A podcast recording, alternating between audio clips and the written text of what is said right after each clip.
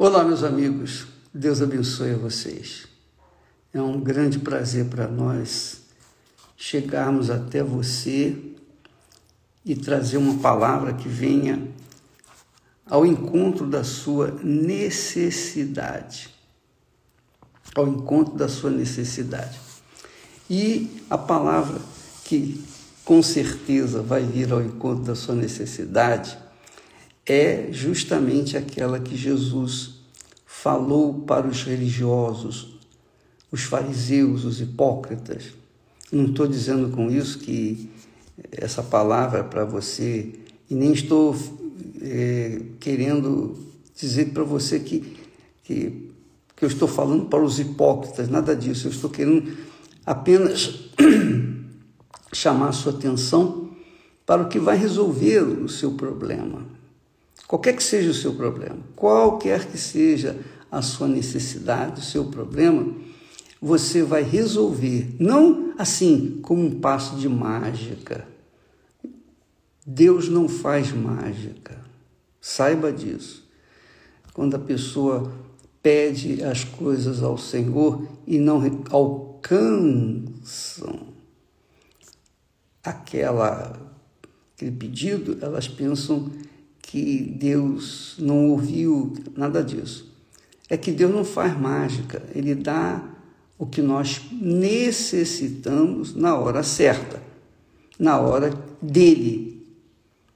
Então, a palavra que eu queria que dividir com você, é, com vocês, é justamente aquela que Jesus disse para os fariseus. Ele disse assim: O que é mais importante para vocês? O que é mais importante para vocês? O ouro ou o altar que santifica o ouro?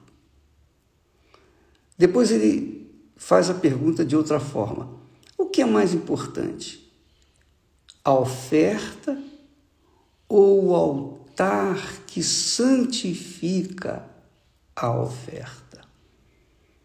Então, quando, quando Deus fala em oferta, quando Deus é, mandou Moisés escrever as leis com respeito às ofertas, não é que Deus precise de oferta, porque Deus é Deus, ele não precisa de nada. Ele não precisa absolutamente de nada e você sabe disso. Se você louva a Deus, ele precisa do seu louvor. Ele é Deus. Ele já é a própria glória, a majestade, a grandeza. Mas quando ele pede a oferta, quando ele fala de dízimos, por exemplo, os dízimos são primícias. Primícias. Então, você que é convertida ou convertido ao Senhor Jesus, você considerando-o como Senhor da sua vida, então, obrigatoriamente, você, quando ganha, quando recebe o fruto do seu trabalho, então, a primeira coisa que você tem que pensar é agradecer ao seu Senhor aquilo que você conquistou. Você, quando tira ou devolve os primeiros 10%, você está dizendo para Deus: O Senhor é o meu Senhor. Foi o Senhor que me deu 100, então esses primeiros 10 são teus, porque veio tudo das tuas mãos. Isso é um reconhecimento. Deus não precisa de dinheiro. E você tem que saber o seguinte: é essa lei das ofertas, dos dízimos, é uma lei que cabe a cada pessoa que crê realmente em Deus, que crê de forma prática, que crê considerando Deus como Senhor nas suas vidas. Jesus Cristo só é Senhor daqueles que o servem. Não pense que ele é Senhor daqueles que são rebeldes. Não, ele somente é Senhor dos que o servem. Quando Jesus nos ensina, quando ele nos ensina sobre esse assunto, ele deixa bem claro que não é a oferta que é importante, não é o ouro do, do templo que é importante, o importante é quem empodera, quem valoriza, quem realmente se coloca ali no altar como oferta. a oferta que eu dou ao meu Senhor representa a minha vida. Então, na minha oferta, eu digo para Deus se eu considero o primeiro na minha vida ou não. Nos dízimos, eu estou considerando o Senhor como meu Senhor. Então, você tem que entender que para que a sua vida tenha sabor, para que o seu cristianismo seja prático, haja então comunhão entre você e Deus, Deus e você, porque o Espírito Santo, ele veio para nos guiar a toda a verdade. Ele veio para guiar-nos a toda a verdade. E se você tem sido guiada para os pastos secos, é porque não é Deus o seu Senhor, não é o Senhor Jesus o seu pastor. Você tem que ver isso, você tem que reavaliar sua, uh, os seus valores, o que você considera Deus. E quando eu falo em dízimos e ofertas, eu não estou me referindo a você trazer os dízimos na casa, no templo, na igreja universal, não, você é fiel na igreja A, B, C, D, então você tem que ser fiel lá na sua igreja. Seja fiel, seja dizimista onde quer que você frequente. Há um ditado popular que diz que galo onde canta, janta. onde você canta, você janta. Não é? Onde você louva a Deus, então você janta também. Então, a, a forma como a gente vê os dízimos e as ofertas mostram que tipo de fé, que tipo de relacionamento nós temos com Deus.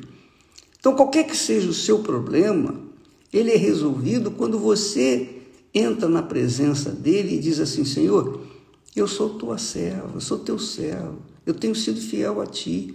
Mas eu me encontro numa situação desesperadora e eu não sei como resolver. E está escrito, está escrito: trazei todos os dízimos e as ofertas à minha casa para que haja mantimento. Eu tenho sido fiel a ti, não será o Senhor fiel também a mim? Não cumprirá também o Senhor a tua palavra, as tuas promessas para comigo? Então, amiga e amigo, Presta bastante atenção. A sua vida é o resultado do que você tem sido no altar. É o resultado da sua oferta, a oferta da sua vida, sua alma, seu coração no altar. Se o seu coração está preso a esse mundo, é óbvio que você não tem nada com Deus. Se você, e, desculpa lá falar assim tão é, de forma é, afirmativa, é verdade. Você, a sua vida depende de você, a minha vida depende de mim. Como que é assim? Porque se eu sou obediente, se eu me submeto ao meu Senhor, então eu tenho o direito de cobrar do meu Senhor o que ele tem prometido na sua palavra. Não é verdade? Isso não é justiça? Isso não é justo? Então, resolva o seu problema entre você e Deus entre você e o Senhor Jesus, entre você e o Espírito Santo. Há pessoas que dizem, ah, eu não tenho o Espírito Santo. Você não tem o Espírito Santo porque você não se entregou. Você está agarrado, você está agarrado ao mundo. Então, como é que pode? O mundo está dentro de você. Você está na igreja como exatamente igual o povo de Israel. O povo de Israel saiu do Egito, era escravo no Egito, saiu do Egito escravizado ele estava escravo no Egito. Quando saiu, foi livre. Mas ele carregou o Egito dentro de si, pelo deserto. E por isso, aquele povo que saiu do Egito não chegou na terra prometida, porque ele foi rebelde. Então, muitas pessoas são rebeldes são rebeldes a Deus no seu comportamento, na sua atitude, na sua obediência, são rebeldes. Então, como é que uma pessoa rebelde pode ser abençoada? Ah, não dá, minha amiga e meu amigo. Não dá, não é impossível. Isso é, é injustiça. Então, aprenda isso. Valorize mais o altar do que a oferta do altar. Valorize mais o templo do que o ouro que cobria naquela, naquela altura cobria o templo por dentro. Valorize, não, não seja como os hipócritas, fariseus, religiosos. Não, amiga, toma uma atitude pessoal, não pergunte a ninguém, não. É um relacionamento Deus e você, você e Deus. Ele está vendo você, ele está me vendo aqui agora, ele, ele nos assiste.